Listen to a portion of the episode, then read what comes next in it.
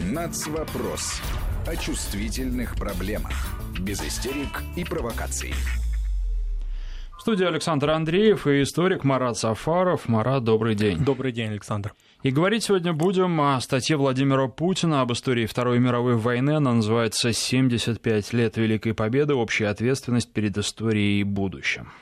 Да, и я бы хотел, с вашего позволения, начать, может быть, не с самой статьи, не с того, чтобы мы, а, собственно, осуществили такой ее анализ, разбор прямо буквально по абзацам, потому что, как мне представляется, каждый из них, из этих абзацев, из строк этой статьи, он какой-то а, носит не только может быть актуальный смысл, но и наводит на определенные исторические параллели и, в общем-то, служит очень серьезным а, фундаментом для исторических, профессиональных исследований, не только публицистических. Но, может быть, не с этого стоит начать, а вот с такого моего личного воспоминания неожиданного. А, я ехал на эфир и вот вспомнил, около 15 лет назад, может быть, даже и раньше, 2004 2005 год, я был на одном мероприятии, а, которое было посвящено выходу в свет книги а, военного историка, генерала армии Гореева, который вот прошлом году один из таких видных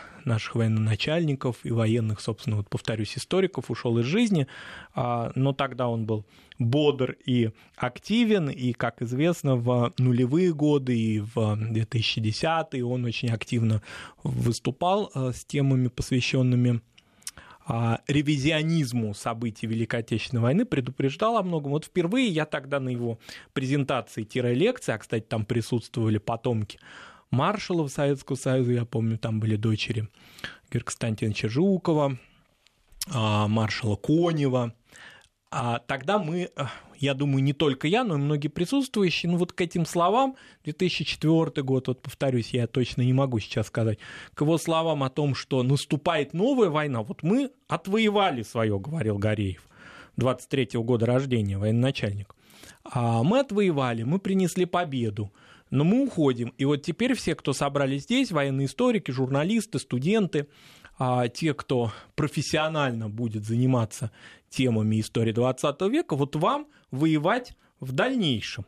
Я тогда подумал, я думаю, что многие собравшихся тоже так представили, ну, какая война, с кем мы должны воевать, зачем мы должны воевать. Вот есть победа, это незыблемая константа, ну и, собственно, на этом можно и жить дальше да, на этих достижениях. А эти достижения, эта победа принесла нам мир.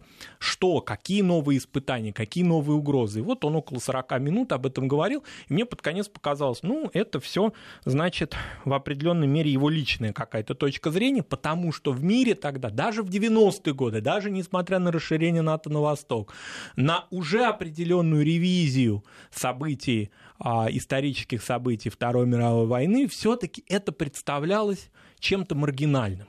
Это где-то там, у лимитрофов, как их уже стали тогда вновь называть, то есть у пограничных государств, где-то в Прибалтике, вот там кто-то с ума сходит, какие-то марши, какие-то неонацисты, это все, безусловно, требует осуждения, но это маргинальная тема, она даже в государственной повестке этих стран еще не пользовалась полным таким, да, фундаментальным, что ли, а, приоритетом и поддержкой, не становилась еще частью государственной идеологии, казалось нам отсюда. И поэтому вот к этому заявлению я тогда отнесся, ну, скажем так, легкомысленно. А еще раз повторюсь, там присутствовала дочь Конева. Это 15 лет назад. Вот представить себе, вот 2020 год прошло, не так много по историческим меркам а, лет. Гореев ушел, ушли его соратники, ушли почти все ветераны Великой Отечественной войны, очень мало их осталось. А представить себе, что через 15 лет мы получим картинку, вид во время пандемии, мы не можем ничего сделать, у нас нет никаких сил и ресурсов, потому что это другое государство, а, и мы не имеем никакой возможности даже протестовать лично, потому что закрыты границы, и э, все, значит, используя, используя карантин, используя самоизоляцию в соседнем условно говоря, соседним границ у нас нет, но все равно мы воспринимаем его как соседние государства. Чехии сносят памятник Коневу, отцу, вот присутствовавший тогда, а, по-моему, ее зовут Наталья Ивановна Конева. вот эта история, ну как сказать, вот э, эти те уроки, которые очень многие у нас, те, кто ответственен за это, ответственными, я здесь считаю все-таки прежде всего гуманитариев, тех, кто профессионально этим занимается. Да, мы все на протяжении этих лет постепенно осознавали эти угрозы постепенно понимали их значение, в том числе и геополитическое значение, не только историческое. Но это постепенное представление, оно приводит к тому, что вот создаются такие угрозы, которые уже становятся невыносимыми, потому что когда кадры, я думаю, что многие наши радиослушатели, наверное, все, да, наши соотечественники, кто видел а, то, что происходило в Чехии, а, а это какой-то вот главный, мне кажется, лейтмотив этого года с точки зрения ревизии памяти. Одно дело это какая-то болтология на уровне там, политиков восточноевропейских. Да, нам кажется унизительной, ничтожный, к этому хору голосов подключился, напомню, в январе и господин Зеленский, на которого в прошлом году многие возлагали какие-то радужные надежды. У меня тоже была определенная надежда, кстати. У меня была надежда, что я, наконец, могу поехать на Украину, в Харьковской области, посмотреть могилу а, брат своей бабушки, который погиб в 1943 году в августе вот в битвах за а, освобождение Харькова, это Богодуховский район Харьковской области, и что государство это не будет пропагандировать нацизм, ну такая тоже наивная точка зрения. И можно будет это место посетить, кстати, хочу сказать, а, что жители этого села там и вообще харьковчане в большинстве своем все-таки не сошли с ума они понимают, что такое победа, они сохраняют эти места. У многих из нас были иллюзии. Ну, иллюзии вот рассеялись в, августе, в январе, вернее, этого года. Значит, и Зеленский подключился к, этой, а, к этому шабушу. Это все понятно, это мы все представляем. Но когда вот такой пример, который бросается в глаза, а в информационном обществе, в обществе, когда информация и картинка, визуальный ряд, он наибольше оказывает, конечно, воздействие, нежели иные какие-то формы. Вот мы увидели отношение к победе. И вот эти, ну, я бы даже сказал, пророчества военачальника начала нулевых годов, да, они вот пришли, и мы действительно увидели состояние войны. Состояние войны, в котором, а, в котором уже четко различимы и движущие силы, да, определенные даже фронты информационный. Слава богу, информационный пока, да? Ну, тут нужно понимать, что эти люди, они э, обладают э, тем опытом, которым мы, э, родившиеся и жившие в мирное время, да, безусловно, были конфликты, был Афганистан, но все же большинства населения это не коснулось. Они знают гораздо больше, чем мы. Они мир видят, видели, к сожалению, многие из них уже ушли по-другому. И, а, наверное, этот опыт а, тут его нельзя передать полностью большей части населения. Может быть, это и хорошо, потому что люди должны жить спокойно, люди не должны каждую минуту беспокоиться о том, что будет война. Но а, те, кто находится у власти, они, безусловно, должны это понимать, и они, безусловно, это понимают, что а, мир устроен очень жестко и нужно всегда быть готовым противостоять угрозам, потому что эти угрозы были, есть и будут, даже если кажется, что небо безоблачно. Абсолютно согласен с вами, безусловно, потому что осознание чего-либо, особенно когда ситуация такая кажется совершенно безоблачной, да, она приходит только со временем. Ну вот это время теперь пришло. Ну и сейчас э, у нас э, третий участник нашего сегодняшнего разговора подключается. Да, у нас на связи со студией Евгений Николайчук, аналитик информационно-аналитического портала «Вестник Кавказа», постоянного участника нашей программы «Нацвопрос». Евгений, мы вас слушаем. Э, добрый день, Марат. Добрый день, Александр. Добрый день, слушатели. Я хочу сказать, что президент России Владимир Путин в своей статье к 75-летию Великой Победы, которая была опубликована в четверг в американском журнале The National Interest, предоставил открытое письмо всему миру, в котором дал всестороннюю глубокую оценку войны и ее последствий, основанную на уникальных исторических документах. Я так думаю, что, наверное, не случайно эта статья появилась именно в это время и именно в стране, которая сегодня охвачена пламенем национальных и расовых противоречий – ведь тема публикации российского лидера напрямую касается предпосылок и итогов Второй мировой войны, которая тоже имеет националистические корни. Сегодня не, не только США, а весь мир переживает не самые спокойные времена. Меняется все. От глобальной расстановки сил и влияния до социальных, экономических, технологических основ жизни обществ. государств и континентов. И сдвиги такого масштаба никогда не обходились без больших военных конфликтов, без силовой схватки за выстраивание новой глобальной иерархии. И лишь благодаря мудрости и дальновидности политических деятелей удается создать систему, которая удерживает от крайних проявлений такого объективного исторически присущего мирового развития соперничества. Владимир Путин пишет, перед моими глазами молодые врачи, медсестры, порой вчерашние студенты, которые сегодня идут в красную зону, чтобы спасать людей. Наши военнослужащие в ходе борьбы с международным терроризмом на Северном Кавказе, Сирии, ставившие нас на смерть. И Путин напоминает, важно, чтобы наши дети, внуки и правнуки понимали, через какие испытания и муки прошли их предки. Президент утверждает, в характере его народа многонациональной России исполнять свой долг, не жалея себя, если того требует обстоятельства. Самоотверженность, патриотизм, любовь к родному дому, к своей семье, к отечеству – это все ценности эти и сегодня для российского общества являются фундаментальными. И на них, по большому счету, во многом держится и суверенитет нашей страны. Рассказывая правду о Второй мировой, Владимир Путин напоминает, немецкий нацизм вырос не на пустом месте. И сегодня лидеры Старого Света вбивают в голову Вторая мировая, началась 1 сентября с нападения Германии на Польшу.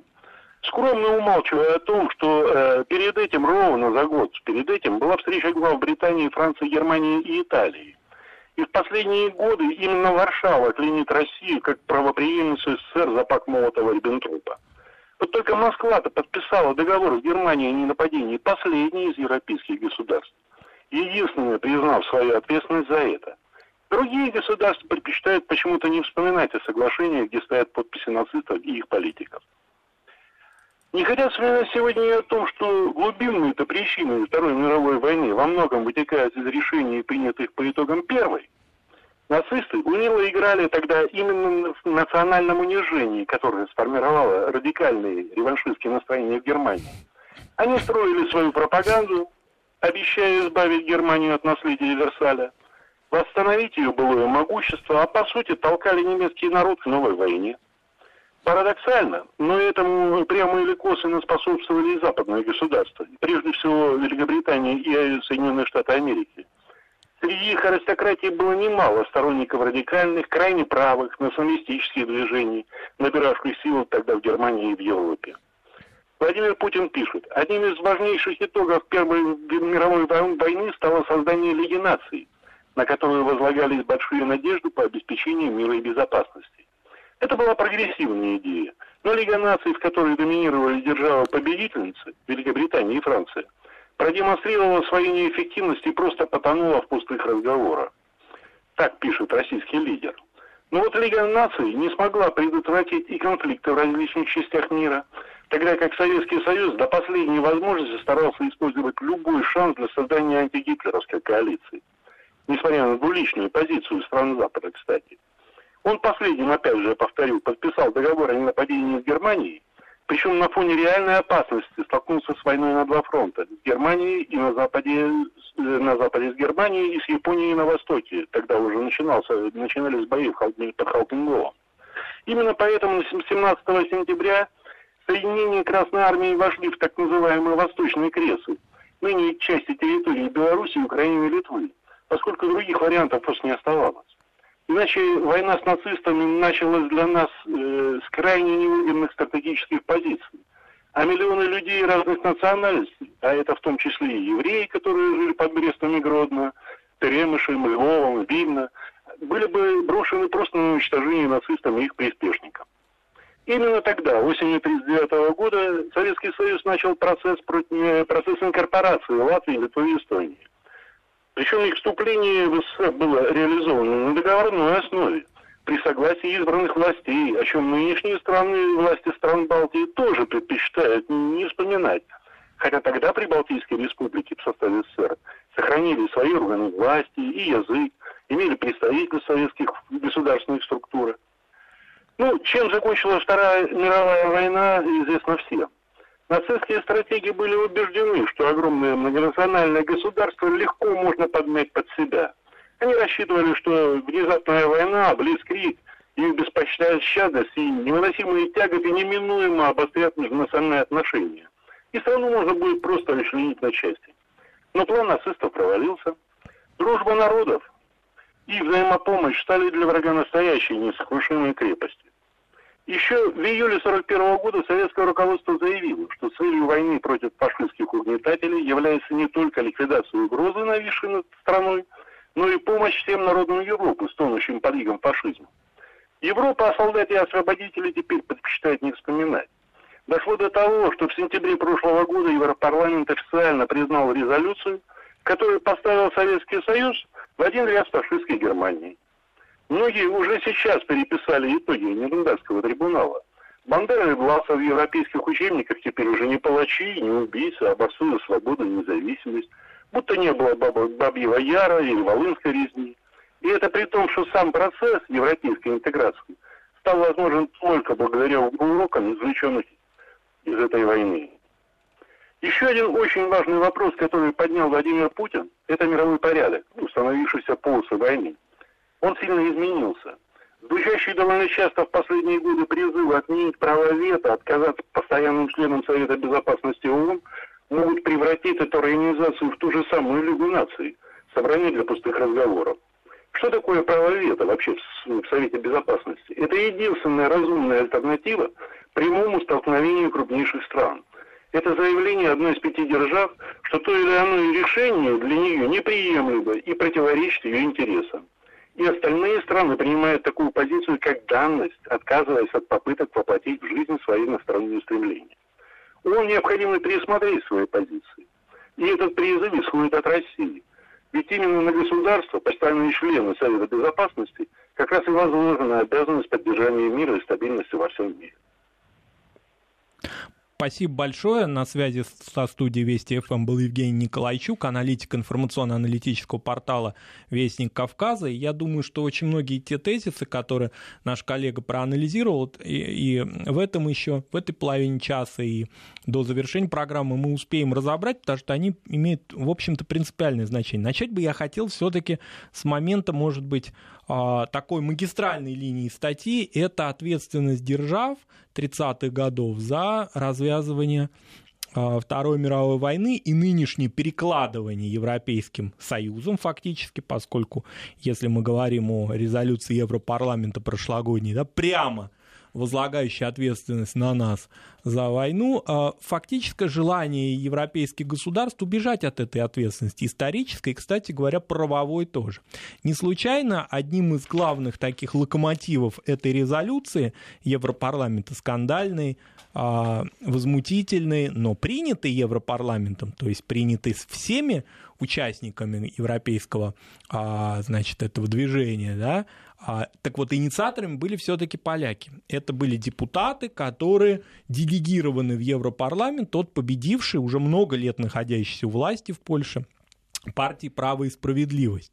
А, напомним нашим радиослушателям, мы регулярно, касаясь польских вопросов политических, идеологических в программе «Нацвопрос», мы отмечали, что эта партия ультраконсервативная, националистическая, создающая определенные угрозы и для внутри польского, в общем-то, политического ландшафта. Но это их внутреннее дело, это дело польского избирателя. Если он голосует за эту партию, надо сказать, что а, голосуют не все. Есть в Польше и центристы, и либералы, разные политические а, движения, но все-таки так или иначе президент Польши Анджей Дуда и большая часть польского парламента относятся к этой партии. Так вот, поляки были инициаторами этой резолюции. Будучи инициаторами этой резолюции, как мне представляется, и это очень хорошо видно в статье Путина, поляки хотят отойти от своей ответственности за события 30-х годов, в частности, связанные с Тешинской областью.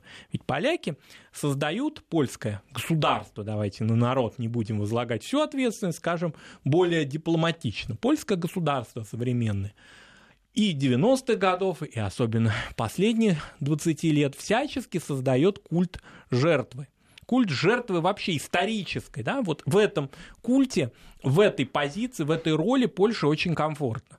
Это жертва может быть 17 века, это могут быть разделы Речи Посполитой уже конца 18 века, это могут быть события польского восстания 19 века, это могут быть события, связанные со Второй мировой войной, с движением солидарности, да с чем угодно, с экономическими даже аспектами. Ведь всем нам хорошо известно, что Польша и в правовом, и в экономическом смысле часто вызывает обеспокоенность своих европейских значит, руководителей.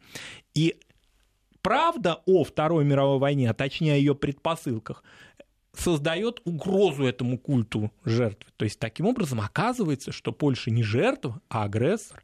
Оказывается, что была такая тихая мирная Чехословакия с Тешинской областью, с судетами. Ну, про судеты все знают, что немцы вот там исторически жили, и, соответственно, фашистская Германия значит, э, за эту область зацепилась, и таким образом начался раздел Чехословакии. Мы это все хорошо знаем. А о Тешинской области знаем гораздо меньше, что Польша в сговоре с Германией оттяпала этот кусок. Фактически участвовала в разделе независимого государства, славянского государства, вроде как братского, да, находившегося рядом. И другие аспекты польской истории тоже вызывают у нее раздражение, у самой Польши. Сейчас сделаем перерыв на новости, потом продолжим. Нацвопрос о чувствительных проблемах. Без истерик и провокаций. Историк Марат Сафаров и Александр Андреев, и мы обсуждаем сегодня статью Владимира Путина об истории Второй мировой войны, которая называется «75 лет Великой Победы. Общая ответственность перед историей и будущим».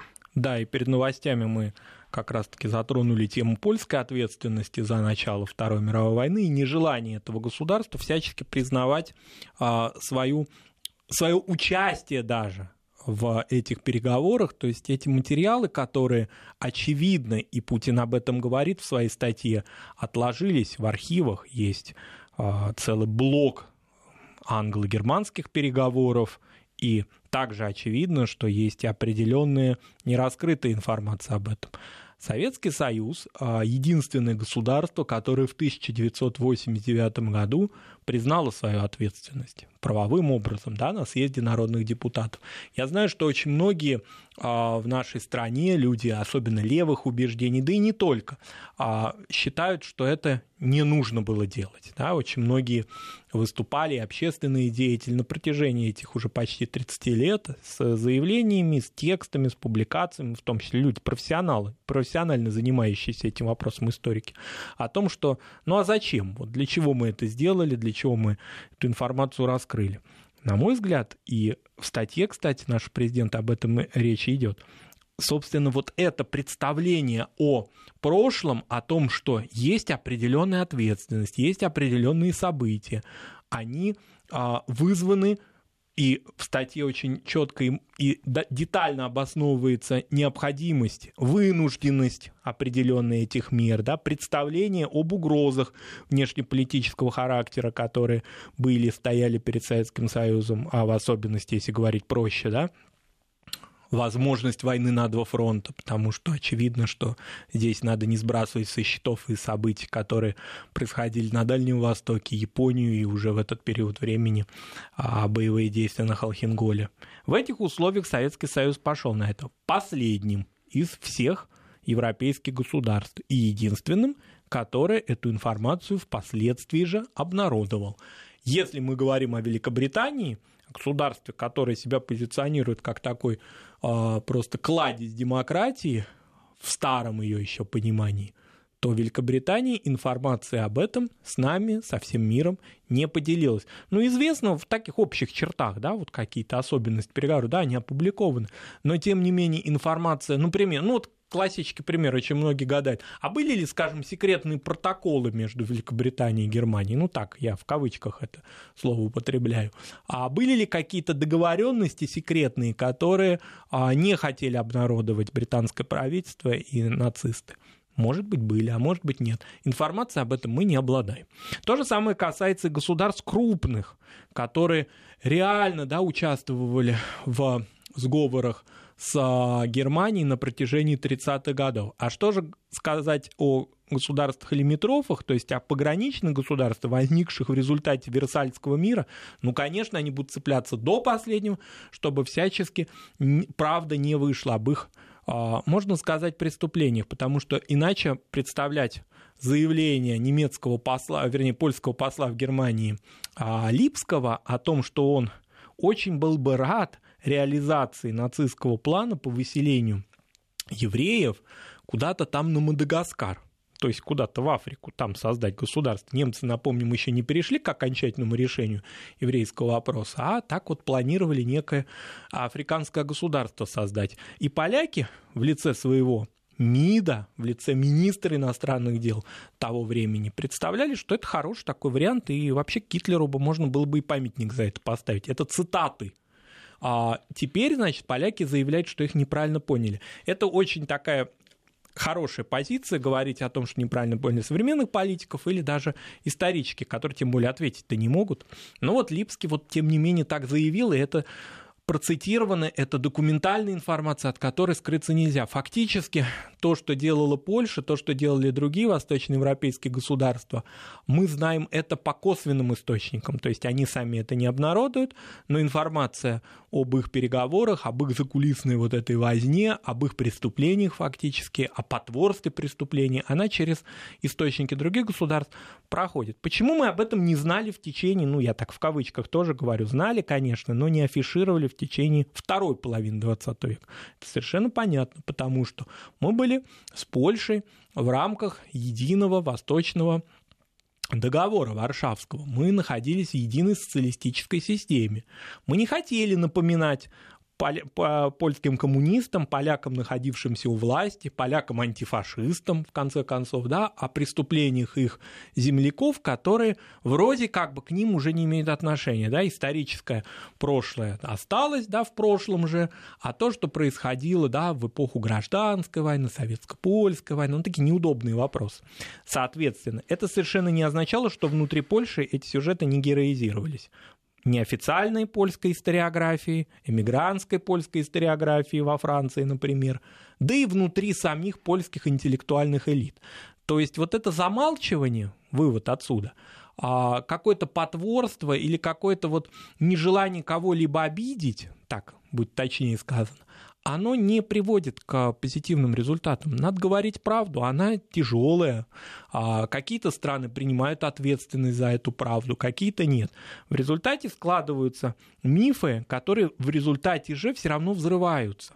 В той же самой Польше, опять же, одномерно ее рассматривать нельзя. Есть определенные движения, есть определенные а, группы людей, именно оформленные группы, не конкретные отдельные какие-то энтузиасты, а целые движения фактически, которые выступают против курса партии «Право и справедливость», против вот этого вот националистического движа, который в Польше существует.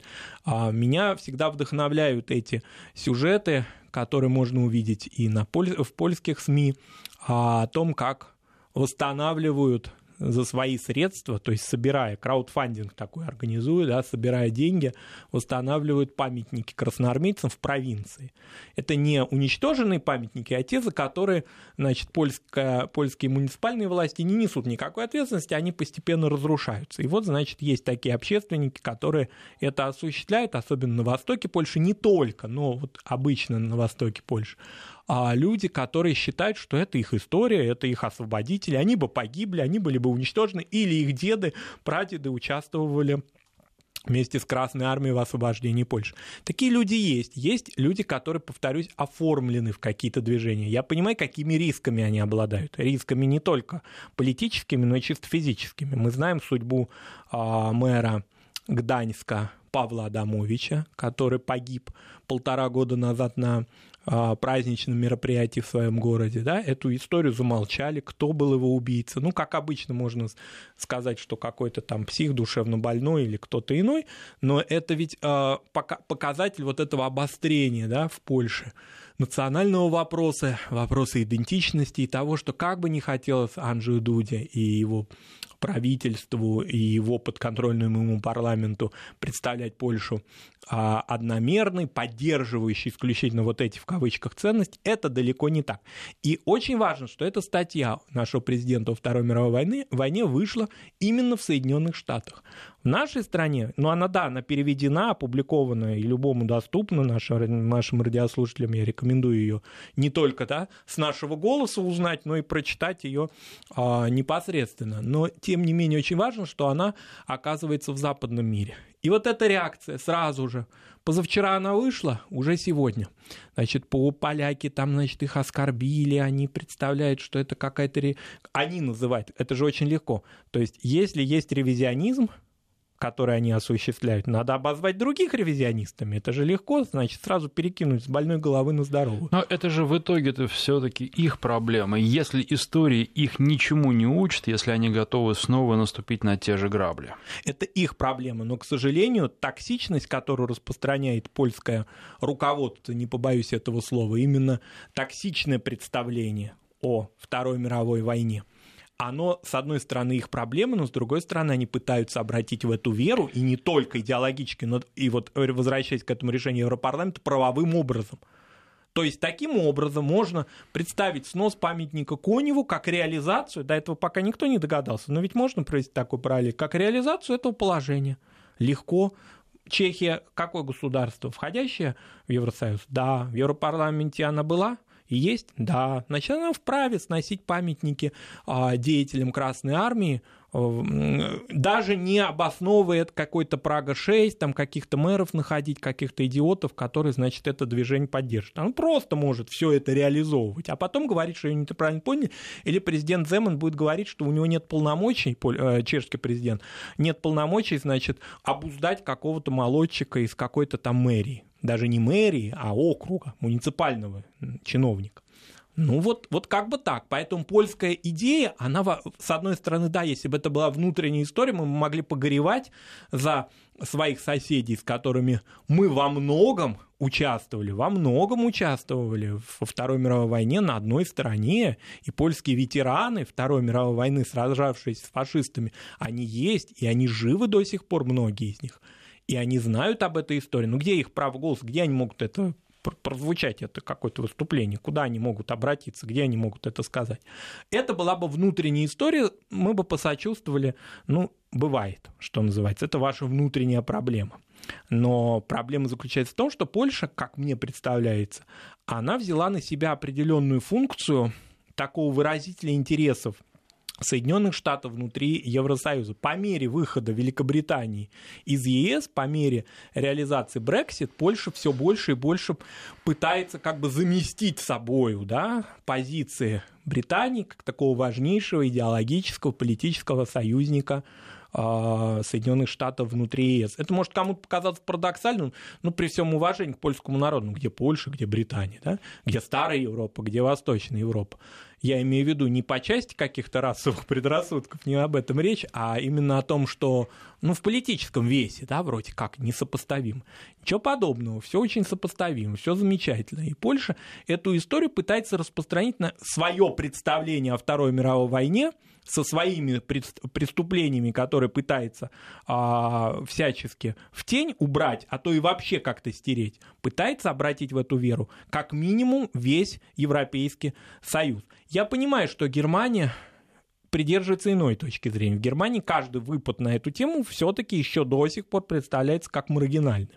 И мы знаем позицию федерального канцлера, мы знаем позицию федерального президента Германии, мы знаем общую позицию партий немецких. Тем не менее, мы все это хорошо знаем, а Европарламент голосует иначе. В Европарламенте, ну, поляки, да, там право и справедливость горланят, но они же не представляют там большинство. Это же все-таки парламент не Сейм Польши, это не варшавские какие-то истерики, это разговор солидных европейских политиков. Поэтому выход такого рода статей и разговор на эту тему на западном что называется, фронте, он э, очень-очень важен. Как мне представляется, вообще вот постоянные эти напоминания, они все-таки на определенную перспективу, и может быть я наивно говорю, но я в это верю, они на определенную перспективу создают иную иную палитру, иное представление, иной голос. И здравомыслящих людей, которых там много в разных странах, и в США в том числе, они понимают это. Вот вспомним, допустим, конец 70-х годов, холодная война, Очень сложные события, и тем не менее важнейший, очень mm. э, у многих оставшийся в памяти проект, кинопроект Великая Отечественная или Неизвестная война, который э, был советско-американским. Да? Берт Ланкастер рассказывал американцам о неизвестной для них войне, о Восточном фронте, как в Америке об этом говорят. Режиссер, наш выдающийся кинодокументалист Роман Кармен осуществлял эту э, ну, как сейчас бы модно было сказать, проект, да, эту важнейшую такую документальную постановку, в которую вошли кадры, сделанные на линии фронта, снятые на линии фронта нашими фронтовыми кинооператорами. Ну, на какой-то период времени, 80-е годы, при всех сложностях холодной войны, при всем крестовом походе против коммунизма Рейгана, мы не знали об этом, мы не слышали об этом, мы не знали об этих выпадах.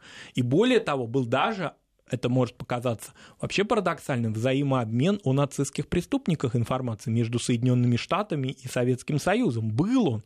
А была, была эта практика. Значит, на какой-то период времени такого рода импульсы, которые а, советское руководство, советские художники, советские, в, в данном случае кинодокументалисты, режиссеры, они эту информацию, значит, каким-то образом смогли подать так, что ей поверили – что оказалось, что можно знать и иную точку зрения. Марат, но вот э, не кажется ли вам, что здесь э, эта статья э, имеет гораздо больше направлений, более широкую аудиторию. Да, безусловно, вы сказали о части аудитории, когда э, есть люди здравомыслящие, но есть и люди, э, которые думают по-другому, у которых голова по-другому устроена, и эта статья дает им в общем, достаточно прозрачно понять, что мы все понимаем, мы все помним, и мы готовы к любому развитию событий, мы готовимся к любому развитию событий. Безусловно, конечно. А информация эта, документальная информация, там каждый абзац имеет документальное основание в этой статье, он а, рассчитан, безусловно, на людей, которые одной группы крови, что называется, с нами, независимо от того, какого гражданства они придерживаются, каким гражданством обладают, в каких странах они живут, которые понимают а, информационную войну, рассчитанную не на Россию, а на вообще всю историю Второй мировой войны. Но также она рассчитана и адресована, безусловно, и колеблющимся. Тем людям, которым нужны какие-то аргументы, которые должны что-то узнать больше. Как они могут узнать это в потоке информации документальных фильмов CNN, например? Как они этому, ну каким образом они могут это представить, когда все события, связанные со Второй мировой войной, зациклены, рассчитаны исключительно на победы в Атлантике, в Тихом океане. Вот эти события. При всем том, что эти события никто не отрицает, они значимы, без них тоже события и вообще весь контур да, Второй мировой войны непредставим. Но тем не менее, вот на них они зациклены. А, Все-таки, если мы возьмем западный мир, сейчас западный мир наиболее чувствителен к событиям Холокоста это наиболее такая понятная, считываемая и наиболее, что ли, узнаваемая тема для западного читателя или зрителя. Это сделано, э, это осуществилось, реализовалось во многом и благодаря кинематографу, конечно, мастерскому, начиная со списка Шиндлера Спилберга, а, пианиста Полански, да, и многих-многих фильмов, выдающихся фильмов, которые рассказывают об этих событиях. И очень важно, что в этой статье тема Холокоста и тема которая узнаваема. Да, человек, вот это же ведь тоже определенный такой э, мастерство подачи информации. Нужно сделать так, чтобы читатель, очень далекий от Второй мировой войны, у которого, может быть, и дедушки, и бабушки. Там, кстати, есть расчет в статье а, трагически количество погибших да, от каждых стран. Да, и понятно, что Советский Союз в этом трагическом списке лидирует. У многих бабушки и дедушки, пресловутые, о которых мы все время на них как-то акцентируем, бабушки, дедушки, прабабушки, они вообще не связаны с этой войной в Америке или в Европе, да, они а, не участвовали в ней. И поэтому считать только на каком-то боевом на боевой какой-то фронтовой истории им сложно. Им сложно вникнуть в эти перипетии очень э, такие туманные да, а, событий 30-х годов. Для многих непонятно вообще, что такое Версаль. Но что мы говорим? Я, конечно, не доверяю Болтону, да, и не считаю, что полностью он прав. Но если вот он заявляет о том, давайте просто отнесемся к этому комично пока, иронично, да, что президент Трамп не знал, что Финляндия не входит в состав России, ну такой, такой вот, может это фейк, но тем не менее, да, Болтон вот так заявил то если поверить все-таки в эту историю, я, правда, не, не очень верю, честно говоря, Мне кажется, что господин Трамп знает, что Финляндия это не Россия. Но тем не менее, люди многие не знают вообще, что такое Версаль. Вот где, вот что это такое. Ну, Версальский дворец во Франции. С чем он обусловил, как он стал основой для дальнейшей, а, дальнейшего роста национализма в Германии, униженной Германии по результатам Первой мировой войны. А, как можно связать Версаль и нацизм? Да? Для многих людей это сложно проще объяснить на других примерах, которые в статье есть, которые связаны с Холокостом, которые связаны, вот повторюсь, с этой изуверской, изуитской, какие угодно можно давать прилагательной позиции польского МИДа довоенного, да, о высылке своих граждан, своих граждан, это не беженцы, это не перемещенные лица, это свои граждане, ну, еврейской национальности, которые, ну, как-то вот они не нужны в Польше. Давайте мы их вместе с э, германскими евреями отправим в Африку. Вот эти моменты, они, как мне кажется, более чувствительны для западного читателя и слушателя. Он больше это поймет, потому что историю Холокоста он знает из событий Второй мировой войны, как мне представляется, лучше, другого, лучше других сюжетов за последние годы. И я еще раз повторюсь, мне представляется, что единственный или одно из немногих здравых сил на Западе, которое может быть солидарно с нами и которое может быть нашим союзником в этой, очевидно, уже войне за историю, в битвах за историю, являются центры памяти Холокоста, центры, а, связанные с поиском а, правовой ответственностью нацистских преступников, как, например, центр Симона Визенталя. Да, они очень разные эти центры. Они по-разному себя а, проявляют да, в информационной какой-то повестке, но у нас общие, мне кажется, цели в этом смысле. Ну и тут мы уже должны поставить точку. Наше время в эфире подошло к концу. Историк Марат Сафаров. Нацвопрос о чувствительных проблемах. Без истерик и провокаций.